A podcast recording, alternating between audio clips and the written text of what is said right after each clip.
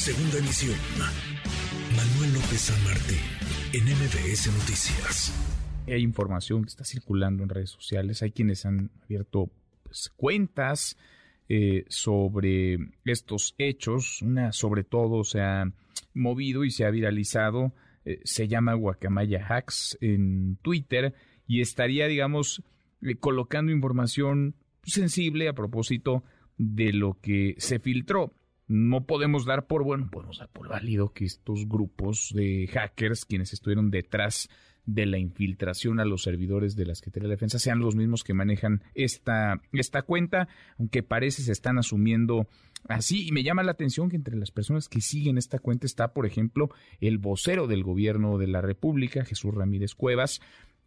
Si usted quiere echarle un ojo, pues ahí está, arroba guacamaya hacks prefiero yo no comentarle lo que escribe, lo que tuitea, porque no nos consta que quienes están escribiendo sean las mismas personas que infiltraron estos servidores. No, no podemos darlo por válido, pero ahí está un elemento más para tratar de armar este rompecabezas. Juan Ibarrol, experto en Fuerzas Armadas. Eh, Juan, querido, qué gusto, ¿cómo te va? Igualmente, querido Manuel, muy buenas tardes a ti a todo, todo, muchas gracias. Gracias, como te hemos dado lata esta semana, Juan, pero es que el ejército, las Fuerzas Armadas han sido y siguen siendo tema y parece que seguirán estando en la agenda. ¿Qué decir de esto que pues no tenemos registro haya sucedido en algún otro momento con anterioridad el hackeo ni más ni menos que a servidores del ejército mexicano el hackeo a servidores de la Secretaría de la Defensa información confidencial información muy sensible de 2016 para acá Juan. Pues mira Manuel de, entrada pues preocupante como bien lo dices no hay un no hay, un ejemplo no hay un, no hay un dato de que haya sido así aún ya a pesar de que siempre se intenta vulnerar los sistemas eh, del ejército, de la armada, eso es en todo el mundo. Eh, creo que aquí la parte importante es lo que de entrada ya se da a conocer, creo yo, muy, específico para amén de esta debilidad que se tuvo por parte de los, sistemas del ejército, que ya este, el general secretario le explicó al presidente por qué pero la parte de, sacar primero por la salud del presidente Manuel, que bueno, pues era un secreto a voces lo que, lo que era su salud. Por otro lado, eh, ampliar la, parte de, seguir, por ejemplo, al embajador de Estados Unidos. Eh, querido Manuel, en todo el mundo los servicios de inteligencia militares, civiles, siguen a los embajadores siguen a los, los agregados comerciales, navales, militares. Aquí creo que lo importante es qué viene después de esto. El ejército seguramente también va a fijar una posición. Es un hecho grave, es un hecho importante. Pero pues aquí eh, nuevamente entra el ejército en el centro del debate, entra el ejército en la polémica política el, presidente con este exceso de, ironía, metiendo música de Chicoche, pues trata de, no darle la importancia de vida. Sí lo tiene, Manuel. Eh, a mí me gustaría llamar la atención en el sentido de quien intenta debilitar al ejército. Eh, y esto creo que sería preocupante, porque si hay una intención de hacerlo, pues simple y sencillamente no van a poder. Como mexicanos, Manuel, deberíamos estar tranquilos de saber que tenemos un ejército que nos cuida, obviamente a partir de esta, nota de, anoche que, da Carlos Loret y que el presidente le vuelve a Loret. Pues eh, eh, creo, que no debería ser la discusión, la discusión tiene que ser eh, cómo fortalecemos a las Fuerzas Armadas, cómo lo sacamos de este debate político y pues creo que falta esperar a ver qué es lo que más se va a dar a conocer. Sin duda, sin duda. Ahora, eso último es preocupante, Juan, porque lejos de poder sacar a las Fuerzas Armadas, al ejército de la Comisión, parece que cada vez nos adentramos más y en temas más delicados y más sensibles, porque a partir de estas filtraciones, y no sabemos qué más puede haber, pero a partir de estas filtraciones pues, se dan a conocer datos, información relevante sobre operativos, información confidencial. Está la salud del presidente, por supuesto, y será toda una conversación, todo un debate que habrá que tener sobre si el estado de salud del presidente debe o no ser público, el de un jefe de Estado debe o no conocerse por parte de los ciudadanos, pero vaya, el que operativos, mandos, eh, digamos, el teje y maneje de las operaciones militares puedan ser vulneradas, eh, pues preocupa. Ahora, me imagino que los servidores del, ejército pues están muy bien resguardados o estaban muy bien resguardados. Pues aquí desafortunadamente y, hablan mucho de modificar las leyes y todo. No, no se trata de leyes, este, Manuel.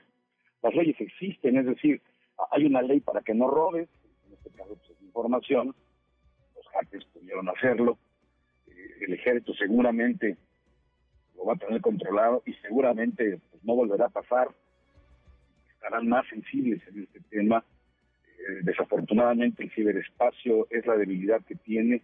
Son, son grupos que trabajan todos los días, las 24 horas, por tratar de introducirse en servidores. Eh, lo lograron. Eh, creo que aquí también hay una parte importante ¿no? que hay que mencionarla, pues que si hay nombres de soldados, de militares que, participan en ciertos operativos, pues los vulnera, Manuel.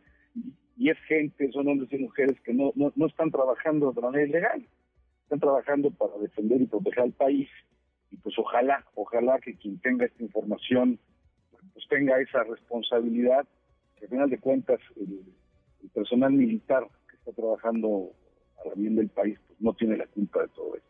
Sin duda. ¿Cómo pega esto, Juan? Casi te lo pregunto cada vez que hablamos del ejército. Tú conoces muy bien las entrañas de la institución. ¿Cómo pega esto en el ánimo de las Fuerzas Armadas, de los, de los militares, de los mandos, sí, pero también abajo? Mira, Manuel, definitivamente, pues eh, hemos vivido una serie de acontecimientos desafortunados para el ejército, donde pues sí, sí existe una confusión, sí existe un asombro por parte de quien pertenece específicamente ahorita al ejército mexicano. Eh, también de tomar en cuenta que cada integrante pues confía en su institución, y lo importante es que esta información no vulnere al ejército, porque vulnerando al ejército vulnera al país. Para eso están los soldados, para cuidar al país. El personal, pues evidentemente recibirá la información correcta y concreta de qué fue lo que pasó y de qué hará el ejército para que no vuelva a suceder, que creo que sería también el tema de debate, Manuel. ¿Qué es lo que van a hacer para que no vuelva a suceder? qué es lo que van a hacer, exactamente, qué es, qué es lo que van a hacer. Ahora, ¿quién gana lastimando, golpeando una institución como el, como el ejército? Y más, te lo pregunto Juan, ¿quién gana en estos momentos, en el México actual, en donde se están discutiendo muchas cosas que tocan directamente a las Fuerzas Armadas? No gana nadie, Manuel.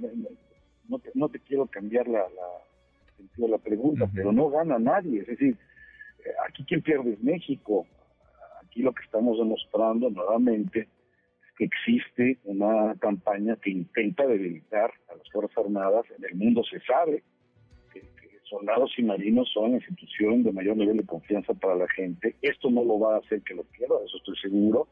Pero definitivamente quien pierde es México, quien pierde es el presidente, es el comandante supremo de las Fuerzas Armadas. Insisto mucho, me, llama, me, me, llamó la atención su manera de ironizarlo, su manera ya es costumbre de él, de minimizar eh, los hechos, y no por poner el grito en el cielo, Manuel, sino por demostrar que, o informar que lo que se va a hacer eh, de, ayer en adelante o, de unas semanas atrás en adelante es que esto no vuelva a suceder. da una imagen muy vulnerable del país. Muy, muy vulnerable.